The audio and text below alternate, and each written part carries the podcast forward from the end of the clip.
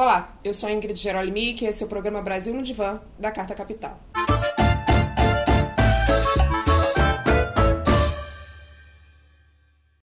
A nossa tarefa aqui é pensar o Brasil junto com ele. E para isso nós vamos trazer o país para análise e revisitar a nossa história por uma perspectiva social, cultural e psicanalítica. E não se esqueçam, nós estamos nas principais plataformas de podcast e no canal de Carta Capital no YouTube. Bom, hoje eu vou conversar com ele, que é escritor e autor do romance Torturado, que é um fenômeno de público e de crítica. E ele também acabou de lançar o seu novo romance, que se chama Salvar o Fogo, e vai falar sobre isso e muito mais aqui com a gente. Itamar Vieira Júnior, seja muito bem-vindo aqui ao nosso divã. Obrigado pelo convite, Ingrid. Querido, a gente vai falar sobre o seu novo livro, lançamento, desse que com certeza vai ser esse novo fenômeno. Mas primeiro vamos falar ainda sobre Torturado, porque ele tem, foi traduzido para 23 idiomas, virou música, virou peça de teatro, vai virar filme também. Eu queria te perguntar o que, que você atribui essa comunicação tão forte, tão marcante de Torturado com o público e que debate, que reflexões uh, que o livro traz que você considera assim importantes e que podem ser inclusive a razão de todo esse sucesso.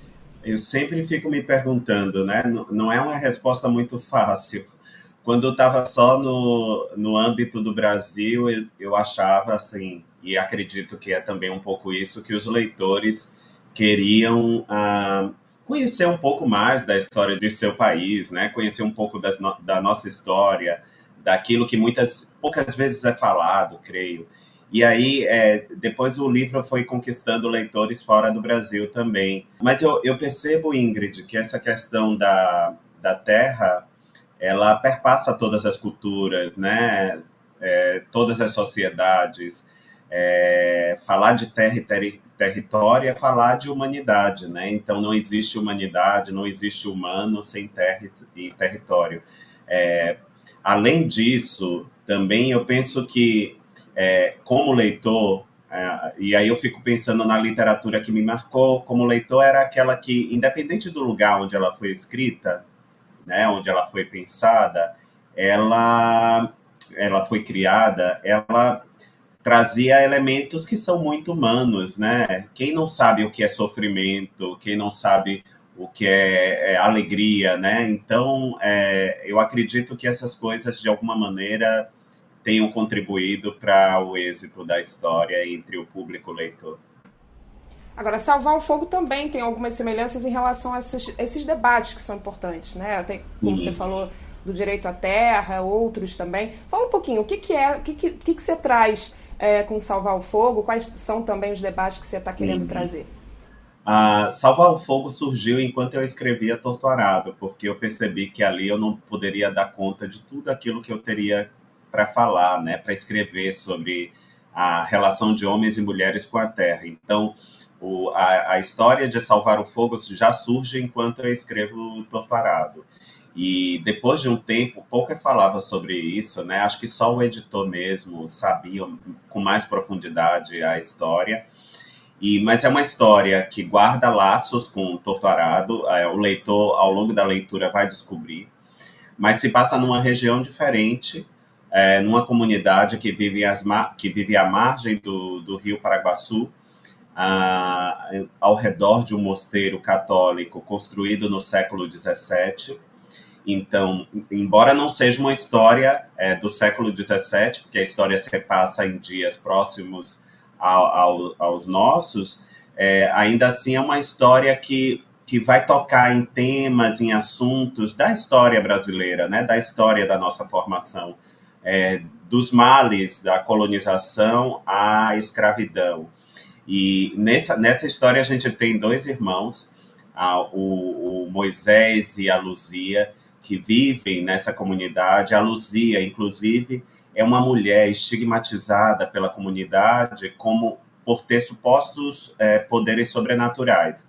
E por conta dessa hostilidade, ela encontra refúgio na igreja, na igreja católica, e vai trabalhar como lavadeira das roupas da igreja, dos, dos padres. E, e, é assim que a gente vai sendo introduzida a história, a partir do olhar é, do olhar de Moisés, né, que começa na infância, mas se prolonga a vida adulta, e depois vamos saber mais sobre essa história a partir é, da, da voz da Luzia, ela contando um pouco sobre si, sobre, sobre o, o, o seu entorno também. Muito bom. Você tem essa coisa das mulheres como protagonistas, a gente vai falar sobre isso também. Mas eu quero pegar um pouco da tua história, porque você tem uma história curiosa, porque você é servidor público, você é geógrafo, é, atuou e atua, mas não sei como você está a sua vida, né? Porque você viveu uma grande transformação a partir do lançamento do Torturado. Mas você tem aí uma, uma história realmente de com um serviço público, que você inclusive diz que é algo do, do campo do poético, né? Poder fazer o serviço público, poder atuar no campo da política pública. Eu achei super bacana uma entrevista que você fala sobre essa questão da coisa pública como algo do, do poético também, né? Como que isso está inserido é, na, tua, na tua literatura, no teus, nos teus livros? Como é que você traz essa tua bagagem uh, ah, para os teus romances? Ah, toda essa minha trajetória, história no INCRA, neste momento eu estou de licença. Tudo isso atravessa aquilo que eu escrevo de alguma maneira. É, só para você ter uma ideia, Ingrid, a história do Torturado começa muito antes, é uma história antiga, começou no fim da minha adolescência, mas eu senti que esse livro só ganhou densidade, profundidade, é, por conta de tudo que eu vivi é, no campo, né? Todas as minhas histórias como servidor público, é, tudo aquilo que eu pude é, sentir em profundidade né, por essa é, por esse convívio. Mas em Salvar o Fogo também tem uma história que é pessoal, porque a localidade é fictícia, a localidade onde, se, onde se passa a história, mas é uma localidade inspirada é, no, no lugar que meus avós, meus bisavós nasceram, onde meu pai foi criado até os 16 anos. Então, para mim, é, é ao mesmo tempo, é, é um, uma região que eu conheci por conta do trabalho, mas eu também estou falando de memórias que, familiares, né? imagens e memórias que foram replicadas ao infinito em conversas de família. E eu, a, tanto as personagens quanto a paisagem têm grande contribuição dessa minha, é, dessa minha atividade como servidor público, sim. Muito bom. As tuas histórias elas trazem um componente também uh, desse campo do mágico, né, do realismo fantástico. Tem uma coisa interessante ali também desses seres não humanos, é, mas também tem, tem toda a discussão sobre questões sociais ali inseridas também, né? E eu queria te perguntar nesse sentido, qual que é a importância para você de trazer para a literatura uh, questões relacionadas também ao que a gente vive, a, a realidade do Brasil, uh, enfim, as desigualdades que são que são vividas pelo povo brasileiro. Você acha importante trazer essa temática para ser, de alguma maneira, debatida também na tua literatura? É, eu, eu preciso que a história tenha encontre ecos na realidade. A realidade diz que as pessoas é, têm crenças, hábitos, costumes que muitas vezes não são compreendidos por outras pessoas de outros ambientes, de outros lugares. Então, eu estou falando do interior do, da Bahia, do interior do Nordeste brasileiro, onde, é, a, onde é, existências é, místicas, né? Tudo isso atravessa a vida das pessoas de uma maneira muito profunda, muito intensa. E é, tanto que quando eu falo dessas histórias, tanto de Torvarado como de Salvar o Fogo, e de outras histórias que eu tenho escrito, eu sempre faço um chamado para que a gente compreenda é, essas histórias menos como realismo mágico e mais como uma, algo próximo à vida das pessoas mesmo, né? Que de alguma é, de alguma maneira encontra encontra ecos naquilo que as pessoas vivem. Eu cresci numa casa de pessoas simples é, e quando não havia explicação científica outra conhecida, quando não havia explicação para coisas, se creditava tudo isso ao mundo mágico, ao mundo, né, esse mundo místico, esse mundo da religiosidade brasileira. E quando se fala do interior do Nordeste brasileiro, essa religiosidade tem um peso ainda maior, né? Porque é, quem não conhece, por exemplo, a história de Padre Cícero, Antônio Conselheiro e outros, né, li, outros líderes e vultos é, do Nordeste brasileiro que tinham a religiosidade aí como motor seu. É, mas para mim, eu precisava, Ingrid, ser honesto e retratar a vida como ela é. Então, conversar com espíritos, é, receber, é, é, perceber que existem dons, né, entre aspas, é, relacionado a alguma coisa, tudo isso é, de alguma maneira existe e eu precisava é, aproximar a literatura dessa dessa verdade, né? Dessa verdade é, do interior do Nordeste brasileiro. Sim, e, nesse, e você traz também, você fala dessa questão da espiritualidade e do mágico, por que não? Né? Os mitos, por exemplo, os mitos gregos explicam, é, em parte, a história né, de uma de, de, que se considera aí uma parte da humanidade, não toda, obviamente, porque a gente não traz, por exemplo, esses saberes que africanos, indígenas, por exemplo, que estão também inseridos na nossa cultura para contar a nossa história, né? Então a magia ela tem esse, esse, esse lugar também de significação, de construção uh, da nossa realidade. E você traz também esse lado, mas você traz o lado, por exemplo, da Igreja Católica no teu segundo livro, uh, dessa exploração da terra, né, dessa, de... e aí eu queria te perguntar nesse sentido, como é que você vê isso para a realidade atual e também em relação às igrejas evangélicas que têm dominado aí o debate político também, né? É, eu acho que a Igreja Católica em Salvar o Fogo, ela surge como um personagem que nos lembra, eh, me interessa menos a, religi a prática religiosa e mais a igreja como uma instituição, né? E claro, eu estou pensando na, na história da igreja católica, mas a gente pode pensar nas igrejas evangélicas, né? No papel institucional que todas elas têm, no peso que elas é, conquistaram, ganharam né? na política, na vida pública, é, e de como elas condicionam a vida da sociedade, continuam a condicionar. No caso de Salvar o Fogo, mostra que a presença dessa igreja é, desde o século XVII, é uma presença opressiva. É uma presença, por exemplo, a, a igreja é dona das terras onde as pessoas vivem. E as pessoas não têm direito a, a, a ter o domínio, a um documento da terra, porque ela pertence à igreja. E a igreja, embora as pessoas possam cultivar, é, faz uso do, da maneira que bem entende, né? Define quem pode e quem não pode ter acesso. É tanto que a família do Moisés e da, e da dizia, é, os irmãos não têm onde plantar, então cada um migra para um lugar, né? Há um momento de reencontro depois, mas a história começa contando que muitos dali já foram embora, porque não tinham onde plantar, não tinham onde cultivar. E se a gente for pensar na história da igreja, a, a história do cristianismo e da igreja, ela é fundamental para que a gente entenda, compreenda o colonialismo e a escravidão, por exemplo. Pouco se fala sobre o peso da igreja como personagem, instituição é, para o empreendimento colonial e escravista. Mas a igreja foi a maior, uma das maiores detentoras de terra no Brasil. Ainda é uma das maiores. E a, a escravidão não teria tido o mesmo êxito se não tivesse todo o apoio da igreja.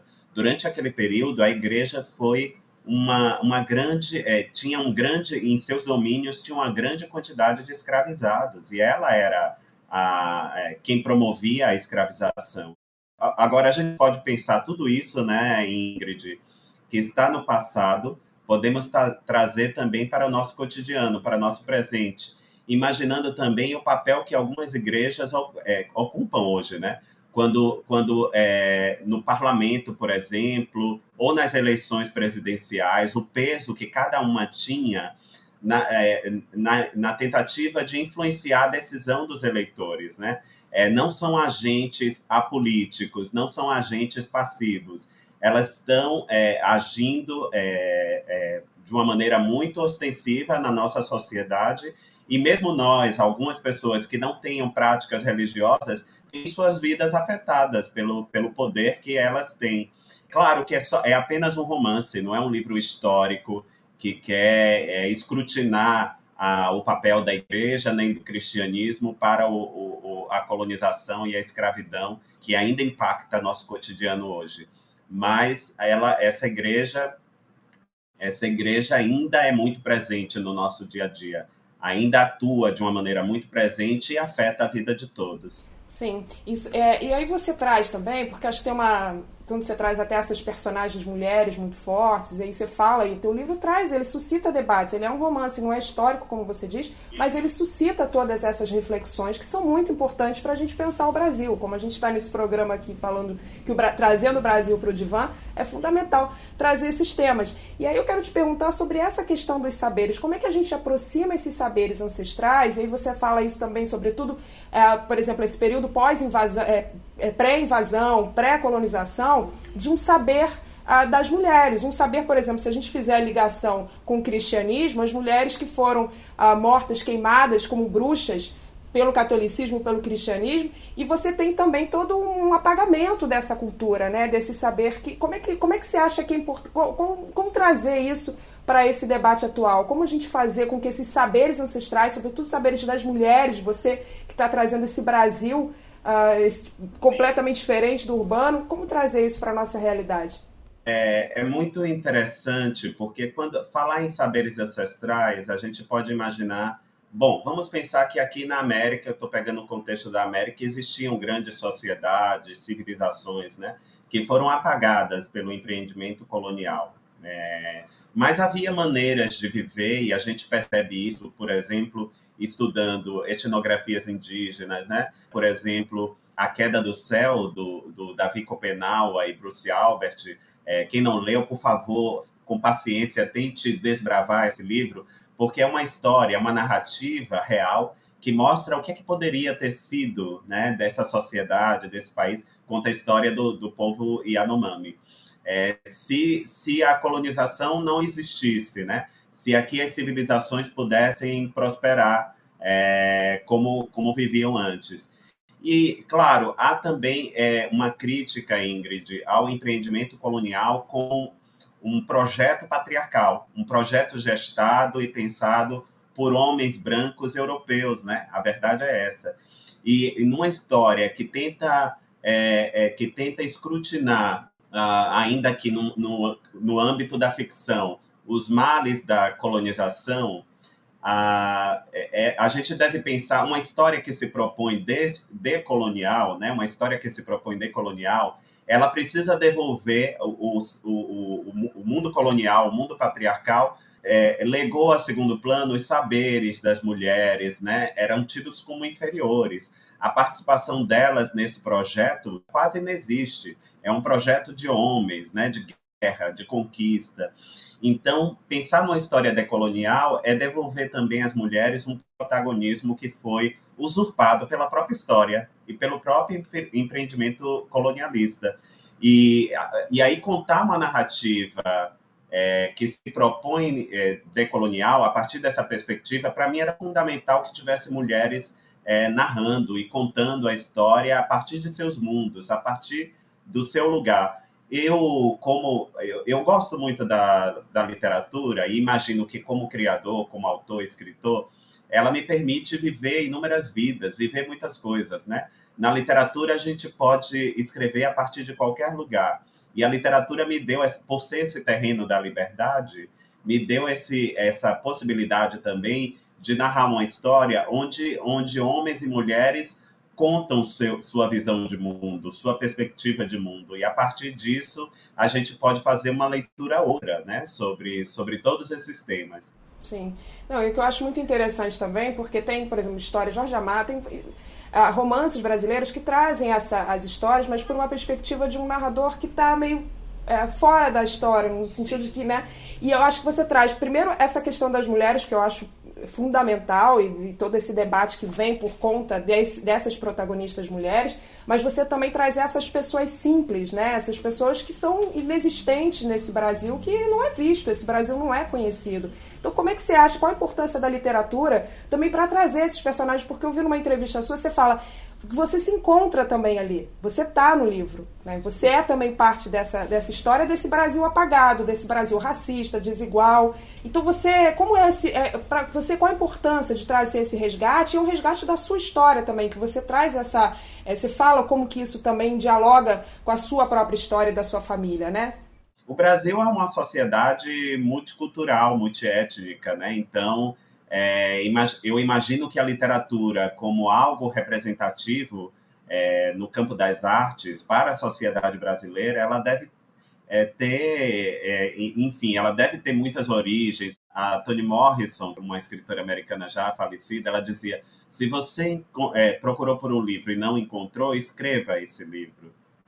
E é mais ou menos isso que eu tenho feito, né? Eu tenho escrito essas histórias. É uma maneira também é, claro, de, de reverenciar, de homenagear, eu que trabalho há tantos anos com as populações camponesas, por exemplo, mas também de, de é, uma, é uma forma de autoconhecimento, de adentrar na minha própria história, de conhecer a minha própria história, as minhas origens, né? Quando eu estou escrevendo, eu estou nesse exercício de autoconhecimento, porque a literatura, ela para ela sempre foi isso, uma fonte de conhecimento. Eu estou pensando em mim como leitor e como autor não é diferente. É, à medida que eu leio, eu vou me conhecer, à medida que eu escrevo, eu vou me conhecendo também.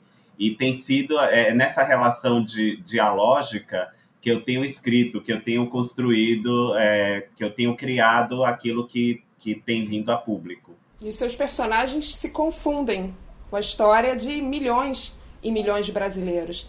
É, e... Eu acho que talvez, Ingrid, seja assim, a minha intenção, no fundo, no fundo, seja é, contar a história individual dessas pessoas, né? Para tentar chegar, e eu não sei se eu consigo, talvez eu não consiga, mas ainda assim eu tento, pegar, tentar chegar a uma história coletiva, uma história que é nossa.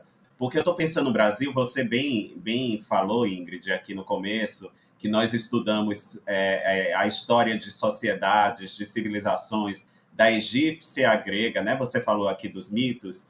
E eu fico pensando que essa história não acabou, né? A história das grandes sociedades não acabou. Então, é, é como se, se através dessa, dessas histórias, dessa literatura, eu pudesse tocar em algo que é quase mítico na formação do Brasil, né? Eu estou tocando, no fundo, eu quero alcançar, não sei se eu consigo, em algo que é mítico e que diz respeito a todos, de respeito a, a um Brasil maior, né? Imagino. É, eu acho que você está conseguindo, está indo muito bem nisso. A gente tava, a gente teve uma conversa, por exemplo, aqui com, uh, com um filósofo, o Renato Nogueira, você deve conhecer, ele é incrível, e ele traz, por exemplo, essa necessidade da gente decolonizar a filosofia, ou seja, de trazer também todos esses ensinamentos que são muitos e a gente desconhece ainda, né? Então é muito importante se apropriar dessa própria história para que a gente possa transformá-la, inclusive, pensar outras coisas para o futuro. E aí quando você traz essa questão da terra, que eu acho muito importante, você marca muito teus livros com isso, por exemplo, mostrar o quanto essas pessoas são as responsáveis pelo alimento que chega nas nossas casas. A gente não tem muito essa noção de como tudo isso circula e a importância que essas pessoas têm né, para o desenvolvimento, inclusive para a nossa segurança alimentar. Né? Fala um pouco sobre isso também. E, é, e é, no, é no campo também que estão as reminiscências mais presentes de um passado que o Brasil insiste em não ultrapassar, né? É, é, é, incrível, porque quando você vai no campo, o Milton Santos, grande, é, grande pensador e geógrafo decolonial também, eu gosto de pensar o Milton Santos assim, ele cunhou um conceito chamado de rugosidades do espaço. E é no campo que você encontra essas rugosidades, né? São as relações de poder, as relações de trabalho, a, a, a, a má distribuição de recursos de terra, a pessoas que estão alijadas de todo o processo, ou seja, é, é, é, no campo que estão essas marcas. Então, eu acho que se a gente quer conhecer o Brasil em profundidade, é uma, uma excelente maneira é você voltar seu olhar para o campo para entender ali os níveis, o, o, a, o nível, né, de os diversos níveis de relação, de relações que se estabelecem ali e que remontam a um passado, a um passado que insiste e está entre nós, né? E está entre nós.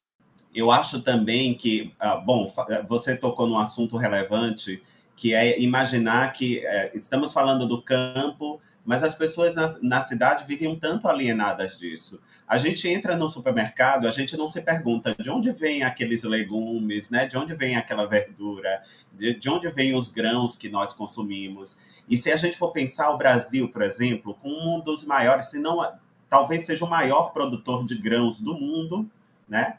Mas ao mesmo tempo tem uma, uma legião né, que vive em segurança alimentar e aí, como é que explica? Eu estava vendo um, um, dado, por exemplo, de um livro que a professora Teresa Campelo organizou, é, a partir da, da geografia da fome, é, que ela, é, que lá em algum dos ensaístas eles dizem, ele diz que o Brasil produz 1,2 tonelada de grãos em 2021 por habitante, não é por não é por cidade, não é por bairro, é por habitante. uma tonelada de alimento por ano por pessoa dá para alimentar muitas pessoas, né? E, a, e, e, o que isso mostra é que o Brasil produz, mas produz para exportar, produz commodity, e nós não comemos commodity. Nós, o, o que garante a nossa segurança alimentar é a produção do pequeno e médio agricultor, é a produção do pequeno e médio é, é, é, trabalhador rural. É essa que chega à mesa, é essa que nos alimenta.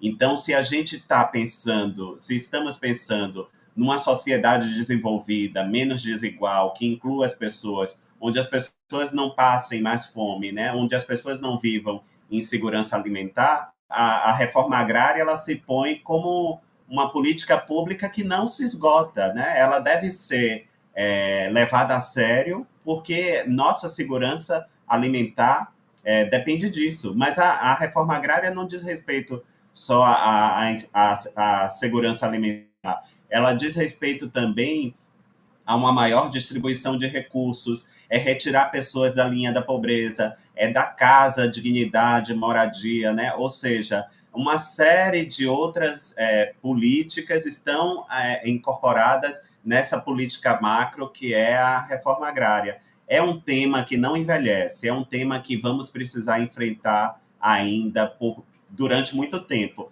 a não ser que a gente produza em larga escala comida em laboratório. Enquanto isso não for possível, é a reforma agrária que, que vai garantir a, a comida na nossa Muito mesa. Muito bom, eu ia te perguntar exatamente o que você pensava sobre a reforma agrária, e eu acho que você traz, por isso que eu acho tão importante é, essa literatura, porque isso aproxima das pessoas quando você traz as duas irmãs em Torturado, que justamente vivem, produzem alimentos naquela terra e não têm nenhum direito sobre ela não tem nenhum direito por esses alimentos. Né? Isso se traduz exatamente em tudo que a gente vive no Brasil, que é o que você fala, exportação de commodities, a gente produz para os outros, mas não produz para nós. Né? Isso é muito cruel. Se pensar a estrutura brasileira, né, no sentido da produção de alimentos que não vai para. Porque você tem tanta fome no Brasil, o Brasil infelizmente voltou para o mapa da fome nos últimos anos, de trevas que a gente viveu. É claro que agora com esse novo governo a gente tem, né, vai muito avançar em relação a isso. Isso é um ponto muito central para o Lula, né? Ele fala sobre isso, o combate à fome como algo fundamental né, da política dele. E deve ser, deve ser assim, né? Porque não há vida humana sem dignidade humana, né? Esse país precisa ser um país para todos e não para uma elite financeira que vive na Faria Lima. É, essa é a diferença, né? É, entre as do, entre as, os dois governos, né? Os governos que que se, claro, os desafios são imensos. Não vamos resolver nossos problemas em quatro anos, mas ainda assim acho que é uma luz no fim do túnel, né? Que indica que a gente pode, de fato, se assenhorar do, dos nossos destinos e mudar um pouco, né? Essa essa desigualdade brutal que que nos divide, que gera violência e que é tanta coisa é, que, que significa tanta coisa negativa para todos nós. Agora, eu queria te perguntar, Tamar, para a gente fechar aqui a nossa conversa, que está sendo maravilhosa, aprendo muito com você, é sobre como que você se sente sendo... Uh, como que você pensa a literatura num país, por exemplo, que lê muito pouco, lê cada vez menos, o mundo em geral, né, mas o Brasil sobretudo. Uh, quais são os desafios nesse sentido para você? são imensos, mas eles não são suficientes para me, é, me fazer desistir, né? Porque eu vejo uma potência ah, na, na literatura, eu vejo uma grande potência na literatura como expressão artística, porque foi a partir dela que eu pude é, acessar, eu vindo de uma família tão simples, né, tão humilde, eu pude acessar espaços, lugares, né, conhecimentos, saberes a partir da, da literatura. É claro, é um país que ainda precisa ler mais, né? É um país que, que precisa se educar mais. É, e não há, eu acho, Ingrid, que quando a gente pensar cultura, quando pensarmos literatura, pensarmos cultura e literatura, a gente está pensando em educação, né? É porque a gente costuma é, compartimentar as coisas em caixinhas, mas investimento em cultura é investimento em educação, é investimento na sociedade, né? É investimento em conhecimento. É, é dessa maneira que a gente pode, de fato, fazer uma grande revolução nesse país. Né, a partir da educação. Não é um projeto de curto e médio prazo, é um projeto de longo, longo prazo, Mas para que ele ocorra, nós precisamos começar isso ainda hoje. E é com muita política pública, né? Porque se parte da população não pode sequer se alimentar, então temos que garantir educação e cultura para essas pessoas também. Porque a fome é de alimento, mas é também de conhecimento. Não há mitigação de desigualdade, não há é, é, é, a redução desse abismo social que existe entre nós se não tiver educação. E aí eu estou pensando, educação é construção de escola, fortalecimento de universidades, bolsa para estudante, mas também é cultura, é teatro, é cinema, é lazer, é literatura, né? Tudo isso entra, porque eu estou pensando na educação nesse sentido mais alargado, que muitas vezes é deixado de lado. Não, eu acho que é fundamental isso que você traz, porque a educação precisa ser transformada. A gente vive uma, educa uma educação mercadológica, tecnicista, né? Então separa-se as coisas, o lúdico, a criatividade, né? essa, essa, essa potência do ser, isso não é trazido nas escolas, né? a gente tem projetos específicos para isso, mas o modelo de educação também precisa ser revisto, você não acha, Tamar? O Brasil é uma potência criativa de conhecimento, né? tem bases aqui para a gente realizar tudo isso. É só a gente voltar o nosso olhar para o que é criado aqui, para o que é feito aqui.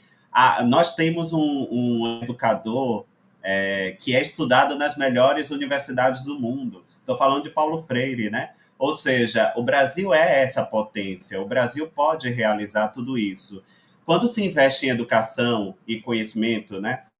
Você está investindo em tudo. Você investe em saúde, né? Você investe, você está investindo na melhoria, no conhecimento sobre educação, sobre saneamento, sobre saúde, tudo, tudo isso está incorporado ou seja, é um, é um, é um investimento em educação, mas que repercute em todas as outras áreas é, que, do país, né? E que, e, e, que nos ajudam, por exemplo, a elevar, a elevar o, o, o, índice de desenvolvimento humano do Brasil, etc. Precisamos pensar educação dessa maneira. Né? E aqui é um, é, é um celeiro imenso para a gente tocar e, e colocar esse projeto de pé. Né?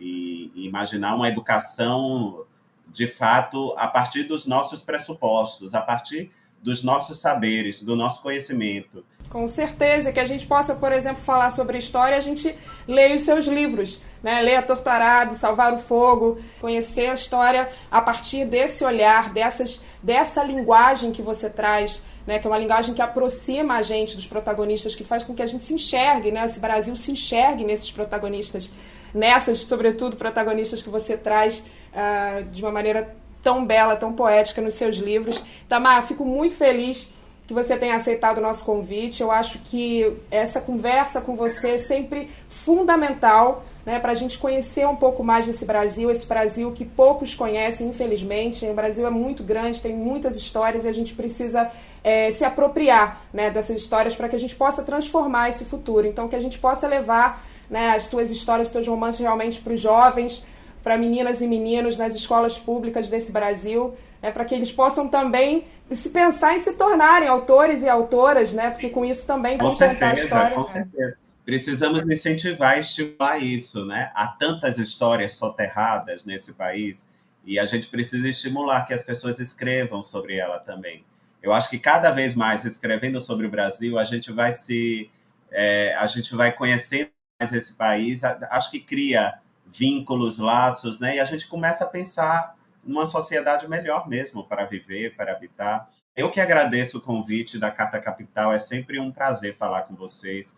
Eu recordo que durante esses anos tão difíceis né, que passamos, que ainda nos assombram, é, da, dessa atitude tão é, de resiliência do jornalismo, para apontar desmandos e tanta coisa. Foi crucial, foi fundamental.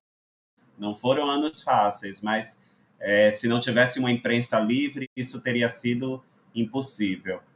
Com certeza. Te agradeço por essa fala, porque realmente é muito importante a gente estimular, inclusive, essa imprensa que traz essas reflexões, né, que tenha, sobretudo, uma responsabilidade em relação também à construção é, de um país mais justo. Então, mais uma vez, muito obrigada. Leiam Salvar o Fogo. Fica aí a nossa recomendação da Carta Capital. E toda quinta-feira, um episódio novo de Brasil no Divã, às 11 horas, nas principais redes de podcast e no canal de Carta Capital no YouTube. Obrigada.